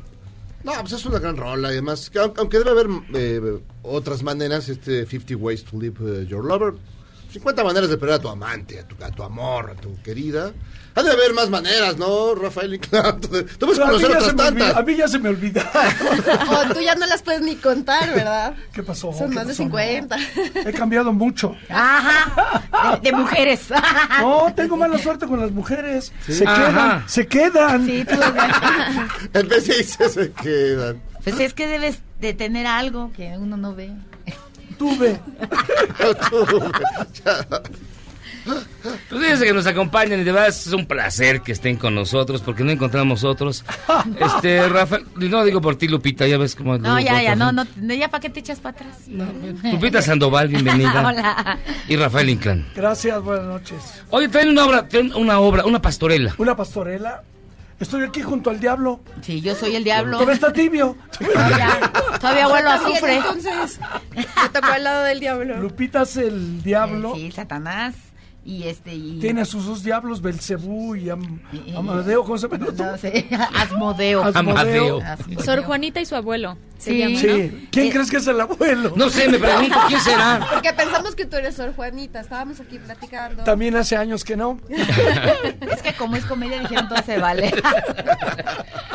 De veras. Oye, me, me están contando, ¿es cierto que tú vivías en el Hotel Montreal? Nada más tres años y medio. Que hasta el terremoto del 85. Después del terremoto del 85, que estaba yo en Tlatelolco, en un departamento que me alquilaba eh, mi compadre el caballo y Lucero, eh, quedó tan destruido ese edificio y yo estaba trabajando en una película, entonces me, me quedé en el Montreal, que estaba en medio de los América y de los Churubusco. Y ahí me quedé tres años y medio. Me parece la vida del hotel maravillosa. Lo que pasa es que me acabé toda la fama. Mira la cara que pongo. Toda la fama me la acabé en el hotel. Pero mi familia siempre ha sido hotelera en buena onda. O sea, en giras. Ya, ya, ya. También mi papá decían que Sí, era sí, sí. pero no me consta. Vi una placa en Tlalpan. Pero a ver, trae la pastorela. Sí, pastorela. ¿Por qué? ¿Por qué? Bueno, ¿por qué es bien importante retomar este género que después, vamos, lo revolucionó este don Miguel Sabido? Pues eh, porque es parte de gran parte de nuestras tradiciones como mexicanos colonizados y, y- y catequizados. Entonces es muy pintoresco. Mira, yo ayer hablaba con Miguel Sabido que él es el creador de todo esto, el del texto y de, de, de, de la parafernalia que se presenta, de la forma en que La rococoquera. Ay, maravillosa, sí. Y le decía, oye, tenemos un problema, Miguel, mi, este, eh, eh, Rafael Inclán y yo, porque él, te, él le dice al arcángel, le dice a Miguel y yo le digo Gabriel. Entonces yo creo que estamos aquí, ¿quién está mal? Ya explicando otras cosas, me dice, "Mm, así los para los inditos, eso era. No les importaba que, que- O sea, nos que- dijo inditos. No, no, no, a lo, para, para los que había que catequizar, o sea, este... Era eh, triada. Era lo mismo cualquier arcángel, entonces por eso siempre se usaron o Miguel o Gabriel, ya no se sabía, O ellos no sabían. perdón, ¿eh? Sí, puedes, pero generalmente es Gabriel el que sale en las pastorelas, pero Miguel también, pero en ciertos, este, eh, en ciertas escenas es Miguel y en ciertas Sí. escenas es Gabriel, pero él ya me explicó eso, dice, porque así era, así, así los, Pero los, nunca jesuitas así lo... lo Ahí el- el arcángel sí es. Sí, entonces por eso es bien bonito, porque sí es un gran sabio, Miguel, que nos ha enseñado, ¿verdad? Y claro. Varias cositas. Híjole, este, de, de- No saben todo lo que sé ahora.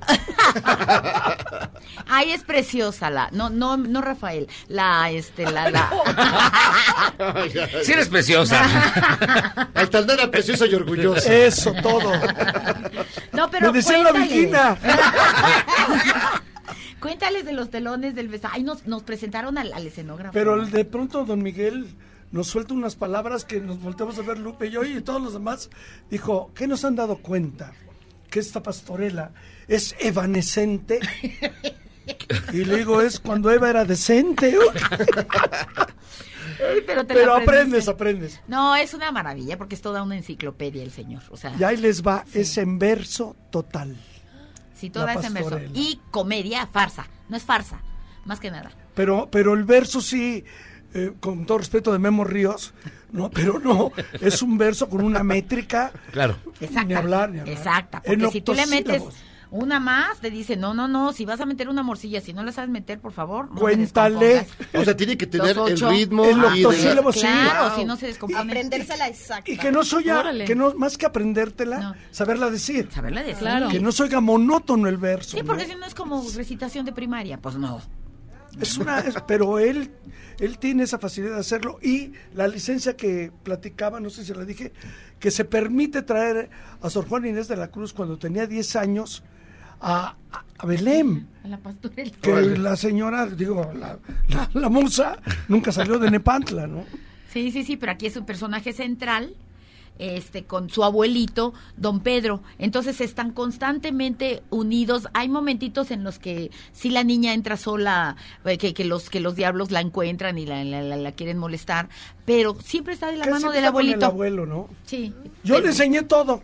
Sí, Digo, todo, la forma de hablar, sí, porque tienes que tener mucho cuidado. Sí, por contigo sí. Este es peor, es peor. Es peor que yo y yo lo reconozco. No, no, no, tú, tú eres el maestro de generaciones y generaciones y de, de generaciones también. Y también tantito. También tantito. No, pero, pero mira, este Rafael es una persona que, que tiene una inteligencia superior también, porque él también es compone. Asustó Lo del de que lo gallito, lo del gallito, eh, ay, es uno de mis favoritos. Díselos, díselos. Era taquería. No, no, no, no, es que lo despierta un gallo, está ahí Me luego él un gallo, y eso no estaba, no viene en el libro, viene lo que sigue de los pastores. Entonces yo apunté mi cuartetita diciendo, ya, ya te escuché mi gallito, gracias por el despertar. Pero cantas más bajito o te mando a hacer caldito. Ay, lo veo, es tan Y, y bonito. luego lo volteé a ver en la cara. Y buscaba en el libreto a ver dónde lo había escrito. Buscaba, ¿Qué dijo este de cuál gallito? Pero es una mm, belleza, es de verdad, da un divertimento hermoso que yo quisiera que, que se dieran este, la oportunidad de verlo. Claro. Porque es una experiencia que yo creo que gentes de otros países tendrían que verlo, porque es como un documento Sí. vivo. Este, los vestuarios, los textos, este, la- la- los telones que son, Ahorita son que dijiste de vestuario, colección. todo el vestuario es pintado a mano. más los telones también. Eso lo hace sabido siempre. Ah, sí. Los telones son pintados a mano. Sí. Y yo traigo, un, yo traigo un, un tipo capote, ¿no? De, Sí. de pueblo, de rancho, pero aulado. Entonces sudo. Pero Pero lo ves y dices qué hermosura porque además están El dibujados. dibujados. Sí, no, no, Sí, el vestuario. sí, ahí. sí, sí. Está dibujados este de, de una de, de forma barroca, vaya, al estilo barroco y me estaba diciendo que todo está inspirado en la iglesia de Tonancintla, que cuando lo crearon hace No, muchos es- años se fueron a ver la iglesia de Tonancintla, él y el, el- el- el escenógrafo, que perdón que no me acuerde el nombre, pero sí está ahí, mañana lo van a ver. Ahí está, ahí está el- en el- mañana. Romualdo, digámosle Romualdo. Romualdo, sí. Es muy este, ese, ¿no? Mi Romualdo. romo. Entonces, tú ves si es el cuentote, ¿verdad? Sí, es rico. es- Lo ves nada más de abrir. a- Ayer hicimos este una función con público y abre telón y aplauso. Sí, porque el, el todo, el, to- casi el atrio, digámosle así, es, es maravilloso, ¿no? De- es más, los actores tenemos que estar muy bien, si no nos come la Sí, escenografía. claro, ¿eh? claro, de lo Nada, maravillosa que pues, es. o sea, la gente se mueve, se, Sí, mejor se sí, pone sí. a ver la- ¿En qué el trabajo No, y los acompaña el Ballet Folclórico Nacional de México de Silvia Lozano. Sí, también. Son 14, 16 compañeros que componen los pastores. Entonces, hacen los bailables y aparte también trabajan como pastores. Se incorporan como actores. Sí, porque Irma Infante. Y tenemos un arca, Irma Infante, hija de... De no, De Pedro. A ver, otra vez, ¿de quién? hija de... Amorcito corazón. Le dije, cántate esa para que vean de quién es hija. Como si no tuviera vida Pero ahora cántale el cuarteto. Sí. Oye, tenemos un, un guapo que es el arcángel, Lizardo. Lizardo, que es español, este que Tiene años aquí, ¿eh? ya Lizardo. tiene bastantes años aquí, y- y- se- pero se ha dedicado a la comedia musical Pero y a las telenovelas. Él no se sea como muchos que tienen No, 80 no, años no, aquí. Si no, no haría telenovelas. Y haz de cuenta que acaban de bajar del Sí, Sinai. sí. sí. No, ahí está hermoso. No, ya alburea y todo. Sí, ya. No, ya, ya. No, ya sabes, ya tiene aquí su, su hijita y su ya él ya, ya ya tiene raíces aquí en México, pero es muy guapo. Pero él llegó de musical, de- de- Él su familia sí. también era Sí, musical él llegó, él en llegó a hacer España. aquí, él, él se estrenó aquí haciendo Los, Los Miserables. Miserables, ¿no? Ajá, lo, lo trajeron y ahí se quedó.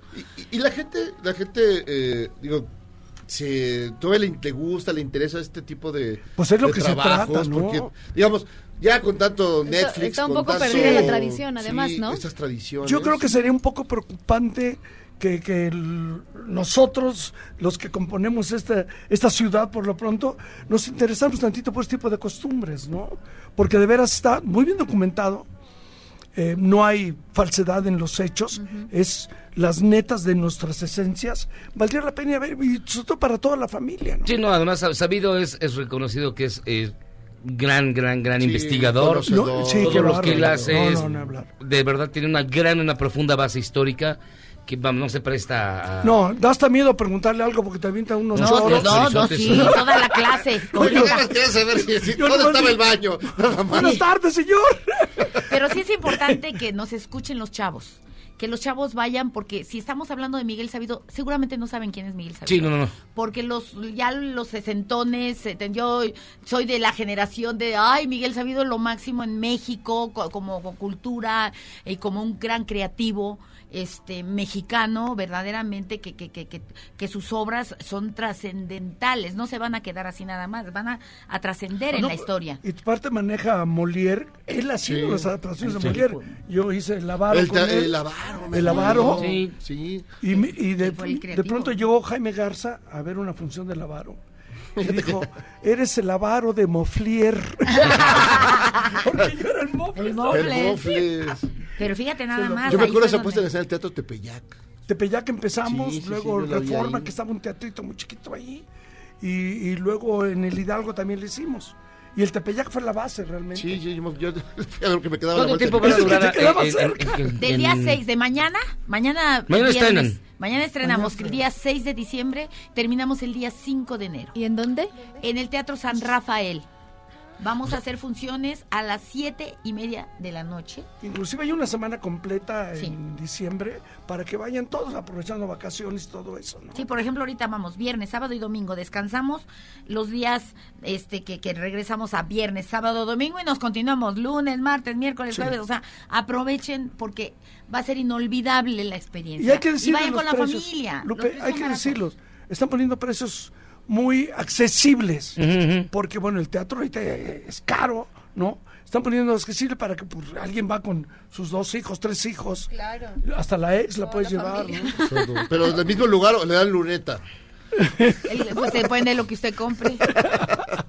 Es enorme ese teatro, Sí, ojalá. sí. Ay, tan hermoso Teatro San Rafael, de verdad, de verdad que, que vale la pena por todos lados, ¿eh? porque yo tuve la suerte de trabajar antes en el Teatro San Rafael cuando llenábamos de jueves a domingo, de, de martes y miércoles siempre era como que más o menos, pero de jueves a domingo era una Sí, atasco, no, ya- no, no. Pero bueno, eh, nosotros estamos haciendo este trabajo que es de primera calidad, de verdad, de verdad, pero divertido 100%. Ah, qué- Vaya, no vayan a decir ahí, no, qué flojera, ya que voy a estar viendo ahí. No, pues la Este, verdad, no, de no, saber a no. ustedes ya este, es, es garantía.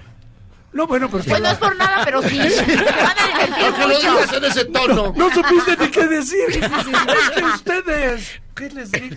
Para que se vayan contentos, son garantía. Sí, hombre, Muy porque bien. van a oír hasta, hasta mira, velados albures. O sea, va- de los que entiendan, porque ya sabes que estamos... Pero yo en- no los digo. No, él no los dice, él Los los dice aquí, recibe. eh, Satanás. Sí, claro, no, no, no. Por Ah. ejemplo, cuando le digo, aquí trae, aquí les tengo unos chorizos gorditos y relucientes, agarren Más que salsa de tardes, más que te chile y sus tortillas calientes. Y por el estilo, Pero, pero, me mira. aguanto. ¿Verdad que no contesto nada? No, está muy profesional. Hago tantita carita. Apenas, apenas chorizos, digo, ay, mamá. Sí, sí, sí. Y como eso, es que imagínense las tentaciones. O sea, esa es la de la gula, que salimos Sí. las chimoleras ahí las vendiendo y yo me pongo unas chicharrón, o sea, un busto, ¿verdad? Ah, qué gusto de no volverte a ver. Que no, No era necesario porque yo ya soy doble D, pero acá me ponen doble Z y es muy Yo chistoso. dije, pues yo con el diablo me quemaría.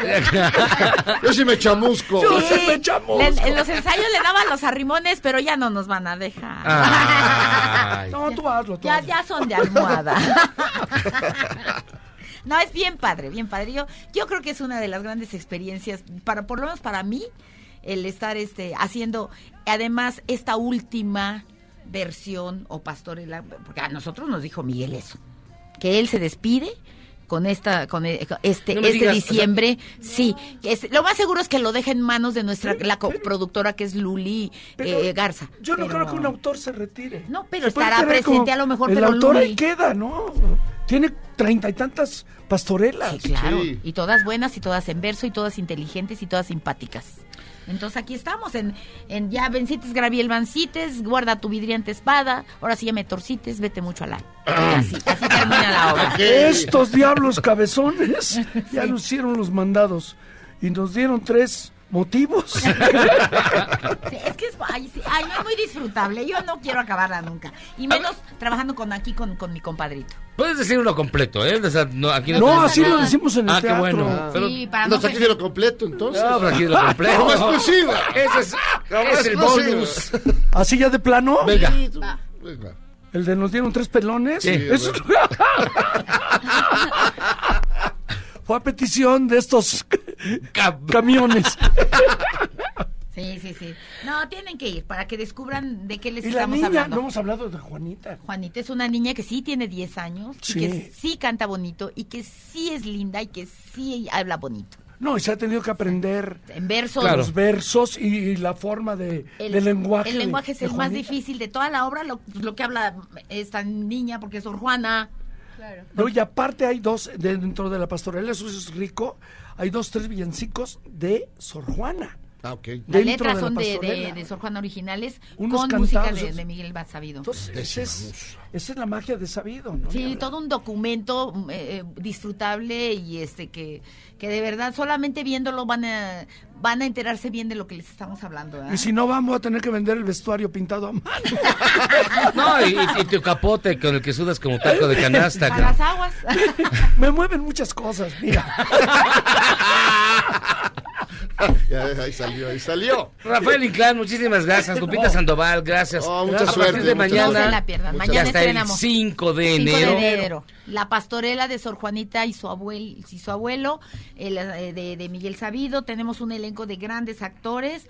Tenemos el ballet, como ya lo mencionaste, que son hacen de pastores, pero bailan coreografías. No se crean que nomás se mueven, ¿no? No es un bailable. Ustedes van Sí. a ver verdaderamente. ¿Cómo le un- llaman ahora? Antes eran... Una tabla gimnástica. Ahora ensambles. Un ensamble. Uh. El Antes eran las chicas que se subían y Ah, movían. que salías que salían. Pero no, pero de verdad es muy completo y, y- y muy barato para lo que se está presentando. Sí, aprovechen. Pues Lupita, gracias, ¿verdad? Rafael. Como siempre es un honor, No, esta es tu casa, ¿eh? Lo sabes. Gracias, que gracias. pastorela. Los invitamos a que vayan a ver esta, esta obra de teatro, bueno, esto, esta pastorela, Este ensamble. este ensamble. Es un gran musical, ¿eh? Mexicano. Además. Un gran musical mexicano porque tiene las canciones con Irma Infante, los bailes con, con, con el ballet. Ah, eh, eh, Lizardo canta también. Nada más falta papacito piernas largas y ya. Nada más. Entonces, este, vayan porque sí van a ver lo que es un espectáculo netamente mexicano, pero lo que los que digan que no existe el musical mexicano, ahí está la prueba. Lupita, gracias. Rafael, Gracias a ustedes, abrazo, gracias. suerte, nosotros vamos a hacer una pausa y vamos a regresar. Ya tenemos más, mucho más aquí en Charlos contra Gangsters. Te veo, ya. Pausa, vámonos.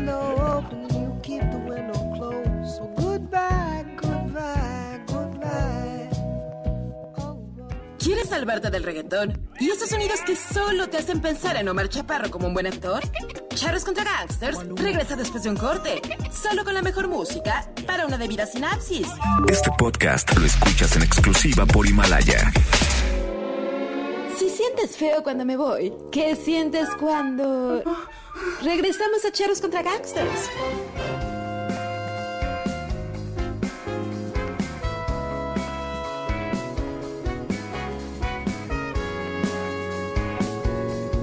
Tarde de abril, luz cenital, dos universos por cruzar.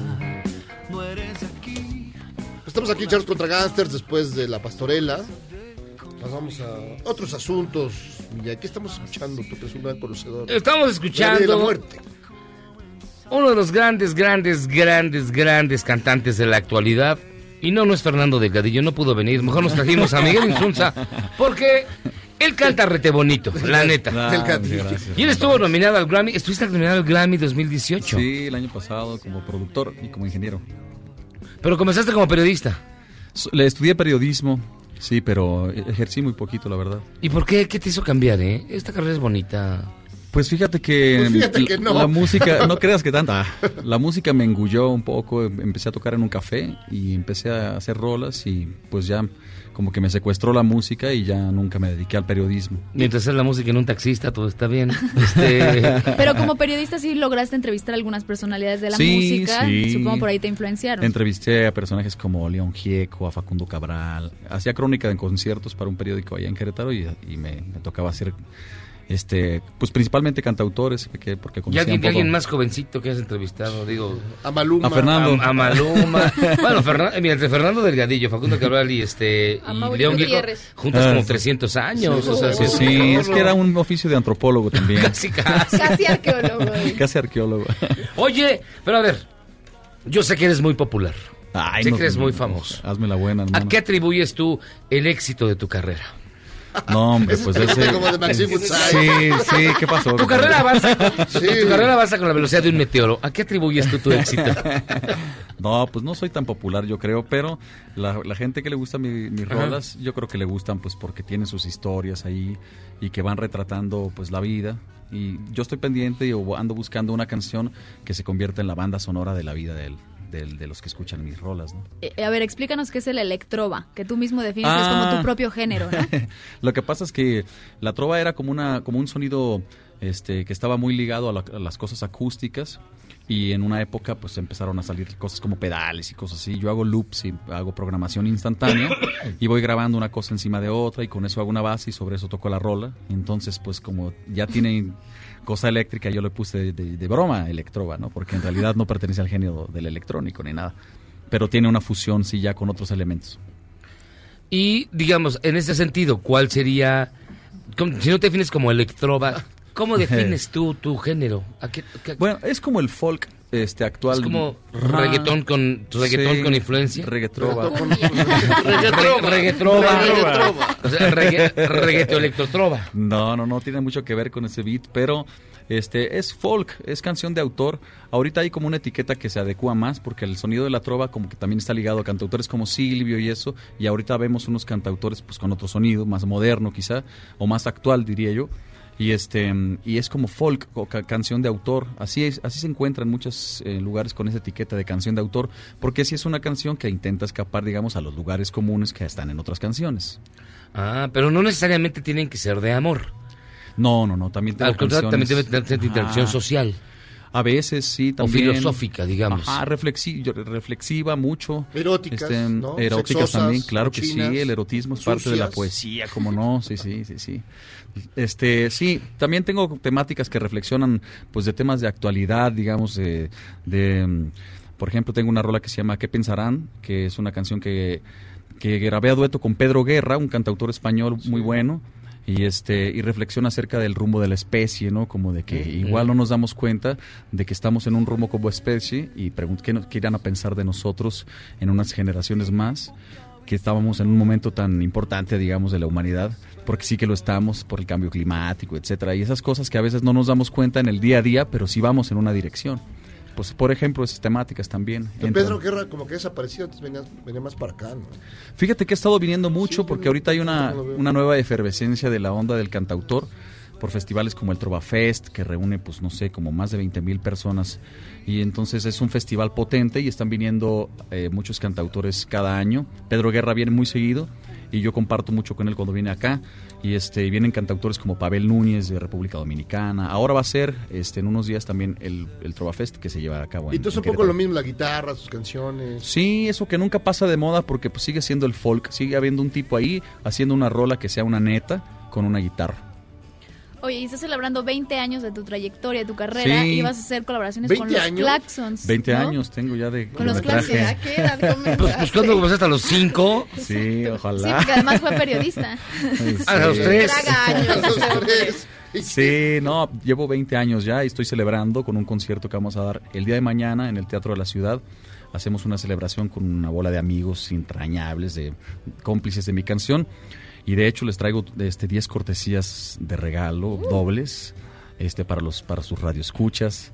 Y este vamos a celebrar por todo lo alto el día de mañana ahí en el Teatro de la Ciudad, que pues uno de los marcos más lindos para, para hacer un concierto íntimo. ¿Quiénes estarán contigo en esta noche tan importante? Vienen amigos como los Claxons, estarán conmigo allí, de invitados, el David Aguilar, el maestro Rafa Mendoza, que es como nuestro Bob Dylan mexicano, este Pavel Núñez de República Dominicana, este pues eh, viene también de las Islas Canarias, eh, Luis Quintana, Bernardo Quesada viene desde Costa Rica, Fer Casillas, pues va a ser una fiestota, así entre otros amigos. Y digamos, ¿cuál sería eh, la diferencia que tienen que, eh, frente a sus maestros, ¿no? Pensando la, la- la, nue- la nueva trova cubana, que ya no está nueva. Eh, es decir, ¿cuál es la diferencia, aunque son sus maestros, con ellos ahora? ¿Qué, qué es lo que los distinguiría? ¿O son i- iguales? No, yo creo que hay un hilo conductor. Serrat que- también. Ajá, está- claro. Sonamos a una, a una música que tiene más que ver con la actualidad, porque evidentemente ya nuestras influencias pues ya son otras musicalmente. Pero también estamos preocupados por temáticas que sí, que son de actualidad también, y este, a veces por temáticas sociales, pero sobre todo tratar el amor y el desamor y las temáticas universales de la canción. Este, sí hay una similitud en buscarle la vuelta a las letras, este, esta afición por, pues, por, por el oficio de la tinta, ¿no? Un poco. Eh, nos diferenciamos principalmente yo creo que en el sonido, porque el sonido pues va cambiando. Por ejemplo, a mí me gustan muchas cosas que tienen que ver con el, con el funk y tengo cosas que tienen así que ver incluso con, con el hip hop, pero en una cosa acústica y con el jazz también. Y por ahí puedes ver influencia de, de autores como Sabina seguramente en los textos que de repente agarramos así como de la poesía urbana un poquito. Y si hay un nuevo sonido, pero sigue siendo el mismo oficio de hacer una canción diferente, pues que narre la época que vivimos. Entonces lo, haces lo mismo que Arjona. No, no creo. Ah, no es se le cayó el pelo. Hasta el- ah. Perdóname, fue broma, fue broma. No, no, no, No, no. Pero entonces tú lo que estás haciendo es, digamos, es que ya son cruzas de géneros, ya no hay géneros Claro. químicamente puros. Sí, los cantautores somos unos desgenerados. Este, somos unos desgenerados. Porque eh, la canción de autor es un género más bien discursivo, no es un género musical. Porque igual puedo hacer un reggae que mañana hacer incluso un reggaetón si se me antoja. Entonces Pues, la ¿te música. antoja de veras un Ah, reggaetón? Pues fíjate que acabo de producir un reggaetón como productor para el maestro Rafa Mendoza, eh, que hizo un featuring ahí con Iraida Noriega. Hicieron un reggaetón que pues es como que combate la cosificación de las mujeres, un reggaetón feminista. Y este bueno, bueno. y está bien interesante porque pues es como poner ahí una semilla diferente Porque en el, el reggaetón en su origen es profundamente misógino. Sí. Totalmente. Es decir, lleva a las mujeres, define en todas las letras. Todas las mujeres son objetos. En todos los videos, todas las mujeres son objetos. Y eh, fomenta mucho precisamente todo este rollo de la misoginia. Claro, pues eh, la rola que produje para Rafa Mendoza se llama Déjala que baile sola. Y es como un hombre, pues tirándole una neta a otro hombre, como ya déjala en paz, brother. O sea, este, es necesario que de repente nosotros intervengamos un poco también en, en esa cultura que también pues termina afectando y ya vemos lo que está pasando ahorita con la temática del feminismo que tan necesaria, ¿no? Entonces, pues hay unos que se están ocupando, como el maestro Rafa Mendoza, en hacer algunas rolas que además que sean como el caballo de trova, ¿no? Porque hay una letra y un contenido este infiltrado en un, en un género musical y en un beat que es el, el, el reggaetón. Y pues de repente eso se pone en los playlists y lo andan bailando pero también se puede bailar pensando. Pero no es echarle margaritas a los puercos. no para nada. O sea, la gente que le gusta el reggaetón sí está mal. no neta, cuidado fíjate que yo tengo unas amigas que son así súper feministas que les gusta mucho el reggaetón pero porque dicen, si yo quiero ser sexy y bailar así, pues es mi decisión. Mientras tú no te manches y te cruces la línea, pues yo puedo tomar esa decisión. También es una libertad. Pero el reggaetón es malo. Ah, pues a mí la desconfío, verdad no me- de entrada desconfío. A mí la verdad no me, no me hace muy feliz el mismo beat por tanto tiempo, pero pues... Sí, pues es que... Este... El es perreo- música, para el pues, cuerpo, sí. es música para el cuerpo. Para el puerco. Para el puerco, sí, estamos en una época hedonista. ¿Te presentas entonces mañana? Nada más va a haber una presentación. Sí, mañana vamos a hacer el concierto de celebración de 20 años allí en el Teatro de la Ciudad. Y este, y pues láncense, todavía quedan algunos boletos y vamos a hacer ¿Dónde una... se consiguen los boletos? En Ticketmaster, además hoy es 2 por 1 porque Ah, es jueves, hay una, sí, es es jueves, ya ven que hay una promoción de Ticketmaster Ah, de 2 por 1 buenísimo. Ujú. Entonces, pues a la banda que nos está escuchando, ahí hay 2 por 1 para que se Y además tenemos 10 cortesías que amablemente, generosamente Dobles. nos traes dobles. Pero mira, vamos a regalarlas de una vez. Marquen 51cc1025 y contesten la pregunta que va a hacer en este momento Miguel Insunza. Pues, eh, ¿cuál es eh, mi más reciente videoclip? ¿Y cuál es? Digo, bueno, que No, está no, bien. no lo puedes decir. Tiene que ser un fan que, que Ah, sepa y que pero ya se puede meter rapidísimo ahí en chinga. al- Mr. Google rapidísimo al les contesta. Pues Miguel, muchísimas gracias por estar con nosotros. No, pues y felicidades gracias por celebrar su- 20 años de carrera, que se dice Gracias, fácil, pero... Pues si se animan allá los esperamos y muchas gracias por el espacio. No, hombre, Saludos a todo el público que los escucha. Gracias. Miguel Insunza, 6 de diciembre, Teatro de la Ciudad. ¿A qué hora va a ser? A las 8 de la noche. Ah, mira. 8 en punto empezamos. Buena hora. de teatro. Sí, está chido. Perfecto. Pues muchas gracias. Gracias a ustedes. Hacemos una pausa y regresamos. Ya que estamos hablando de cantautores y trova cubana, alguien muy parecido que era Sid Vicious. Este, Era muy de esa onda, ¿no? Era muy de esa onda, cantaba canciones de Silvio Rodríguez y Pablo Milanés. Y luego apuñaló a su novia. Ah, Pero bueno. entonces este, era, era una onda así como rara. Pausa, vamos y venimos.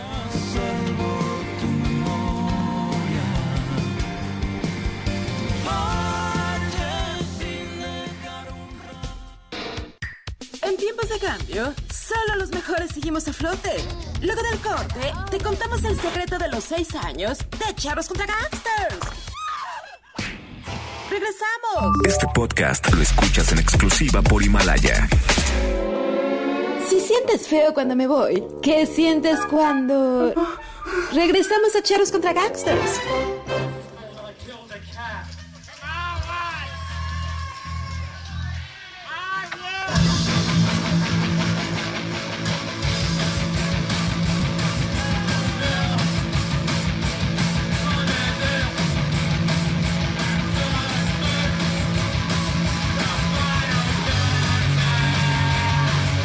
Estamos de regreso, Charlos contra Gangsters, escuchando al señor Sid Vicious, que miren, era pésimo bajista.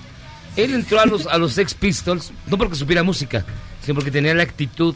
Y cuando crearon al único de ellos que sabía hacer música, que era Glenn Matlock, metieron a este individuo que se hizo el ícono del punk. Después Billy Idol le copió hasta la forma de parar la trompa. Y este, y ya. pero, pero no, de verdad. y- Pero, y- pero lo que pasa que pero lo que generó a su alrededor Fue por eso por la actitud hay crónicas que, es- que hablan de un personaje alucinante en el escenario y que generaba una energía distinta superior pero lástima que el punk se acabó poco después. bueno, bueno, bueno, él mismo él mismo le dio muerte, le dio muerte Sí, porque luego se metieron muchas broncas y vicios. Ya ven estos heroinómanos cómo son. Sí. Oigan, y para, hay una obra de teatro sobre Sid Vicious. Eh, le escribió Javier Márquez, bienvenido. Ah, eres tú, Javier Márquez. Ah, yo pensé que era Sid Vicious. Yo también, Pero es igualito. muerto. y nos acompaña Reyes López y Laura Muñoz, que es como Nancy. Entonces, este... ¿Qué les digo? A ver, ¿por qué una obra Nos de vamos Sid a llevar al Vicious? Chelsea. Sí. Pues bueno, creo que también eh, retomar esta cuestión del, del punk en estos momentos eh, y nosotros como generación nos parecía importante y necesario también en esta cuestión de, pues creo que somos de las últimas generaciones que, que nos tocó al menos una colita del punk y de esa actitud. Y por eso es que la eh, retomamos la figura de Sid Vicious y ya también es parte de mi línea escritural que, que trato muertes juveniles y fenómenos e iconos del rock también. Entonces, meternos ahora con Sid Vicious, que fue justo a los 21 años cuando fallece, creo que también. Y justo, pues, tomar esta actitud de- del punk y tomar ahora el Teatro del Milagro, donde estamos, eh, que es un espacio como ya con mucha tradición eh, teatral, e igual este ahí vandalizar un poco el asunto de lo institucional y demás. Porque además ya, te- ya tocaste a, a Jim Morrison. Sí, a Jim Morrison y a Kurt Cobain, y a David y a Bowie. Bowie y todos ellos. Ledger. ¿Y, y cuándo tocas un músico de verdad? ¿Cuándo John Lennon? ¿Cuándo, yo, cuándo un Beatle? O sea, por Dios, Morrison. Ay, qué cosa. no sabe qué contestar ya, se quedaron. ¿Qué te digo? estás ¿Qué te escribiendo, digo? Tú dile que la Sí, sí, sí. escribiendo. Sí, sí. Laura Muñoz es la directora. A ver, Laura, ¿cuál es el principal reto de dirigir a, a Javier como Sid Vicious? Este, hola, ¿qué tal? Eh, pues mm, en sí el reto eh, comenzó con todo el proyecto justamente, que eh, es eh, una trilogía que está compuesta también por Jim Morrison y Kurt Cobain, pero en esta obra en realidad pudimos trabajar más en colaboración, eh, lo cual fue eh, muy grato porque eh, la idea justo de exaltar no solo como Sid Vicious como la figura, sino más el movimiento del punk y toda la experiencia que eh, significa y nos representaba a nosotros como generación, pero también eh, una resignificación a partir de cómo se vivió el punk en México. Eh, fue pues más una un trabajo colaborativo en ese sentido desde que eh, se escribió el texto y bueno ahora hemos podido eh, dialogar en la escena con otros creadores, tanto los actores como este la escenógrafa y ha sido pues bastante bastante buena la experiencia en ese sentido. Y cabe sí te parece, perdón. Ah, no, no, No, bueno, nada más quería comentar que cabe aclarar que no es un montaje musical, sino que más bien es una especie de homenaje. Ah, ¿no tocan música en vivo? Eh, más o menos. A la, a la Sid Vicious A la- tocamos. a la Sid Vicious. Todos lo saben. O sea, lo intentan. Eh, no es tal cual, ajá, no es como un tributo, ¿no? Es como Eh, un grupo. Morsa tocando los Beatles. Exacto, no. Lo siento, no. Este, pero sí eh, queremos. La idea es como eh, inmiscuir al público en una experiencia más inmersiva. eh, que sí contiene partes musicales, contiene también partes de interacción, de convivio con la misma gente. Esa es como la idea, revivir un poco eh, pues estos hoyos punks eh, británicos y cómo eran las tocadas de los Sex Pistols en esa época. Reiner, tú eres parte del elenco. ¿Cómo, Así es. ¿Qué personaje haces y cómo ha sido la experiencia, digamos, desde los actores en ¿Qué, el montaje? qué personaje hago? Eh, buena pregunta. no, No, este. no no, lo que pasa es que no es una obra tradicional, pues, este, no es una dramaturgia como tal. ¿No eres Johnny Rotten? No, ¿te Rotten no. Mira, los dientes son igualitos, así. No, Y es donde entra el método. los dientes. McLaren, es Malcolm McLaren. Malcolm McLaren, el, el, este manager de los Sex Pistols, el que mueve la lana. Este, y bueno, les decía que no es una obra tradicional, es una narraturgia, digamos, donde todos somos Sid, es lo que pro- propone Javier. Y bueno, eh, pasan escenas de, del grupo, eh, sucesos que vivió el grupo, como cuando se suben a tocar en el barco. eh, este, ¿cómo se llama? En el jubileo de la Durante el en reina. el jubileo de la reina de este Isabel y eh, en- en- ahí en ese momento yo soy Malcolm, ¿no? Y en otros momentos como la gran estafa, este video que esta película que hicieron los Sex Pistols, este ahí soy también Malcolm McLaren, ¿no? Pero ya después la juego de rata. Tengan cuidado. Luego es Sonia Riquel, luego es Sonia Riquel. así. Guarden todo. De rata, guarden todo. Órale. ¿Y cómo Sí. le haces de rata? Le hago Mi texto es... mi texto es Chale. Bueno, No, puede no, ser, no, pero en no, inglés, ¿eh? en. ¿De veras no consumieron drogas para hacerla? ¿Es en Sí. serio? Este, sí. No, no es. Pero ¿qué- diciendo lo contrario. No, pero ¿qué, qué es lo que más les gusta de, de- del movimiento punk? ¿Qué es lo que quieren recuperar de ese? Que, que es- fue muy vital. De de hecho, de un concierto de los Sex Pistols salieron tres bandas, creo, cuatro. Es decir, los vieron y estaban los de Joy Division. Joy Sí, Division. así Los es. vieron y estaba de los de The Clash. O sea, los vieron, había Bueno, las Slits. Las Slits veían las a los Pistols también. y The sabían Smiths que iban a, crear una los Smiths también iban a crear una banda es decir ver a los Pistols era como el motor como lo fue en su tiempo los Beatles verlos era el motor para Siempre crear nueva música Sí. Sí, y creo que también el acierto es que eh, la idea de cómo están conformados los Pistols, ¿no? O sea, que no son como la típica banda como los Beatles a lo mejor, que se, que, que- que se conformaron de otra manera o que eran muy amigos todos y decidieron hacer una banda, ¿no? Esto sí fue, eh, la idea de McLaren era hacer un producto. A partir es considerada la primera este, Boy band. boy band de... Pero creo que le salió un poco extraña. Eh, un poco extraña, pero No, además... No eran los de menudo, ¿no? Pero ese es el éxito, que, que lo agarran en esa época eh, las clases obreras y lo toman como estandarte y entonces se vuelve un fenómeno más allá de lo que ellos habían imaginado, ¿no?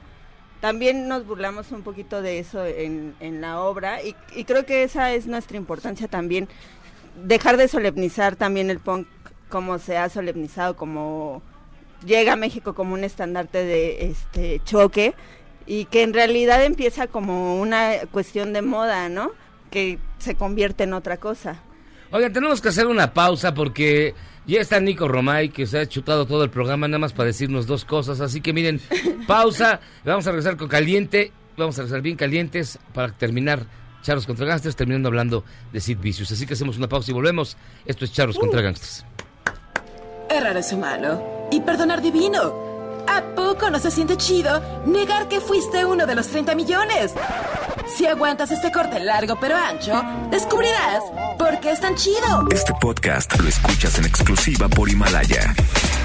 Lo único mejor que un día sin embotellamientos es poder escuchar charros contra gangsters en el periférico. Voy a hacer lo mismo que hace López Portillo y no pago para que me peguen. Continuamos.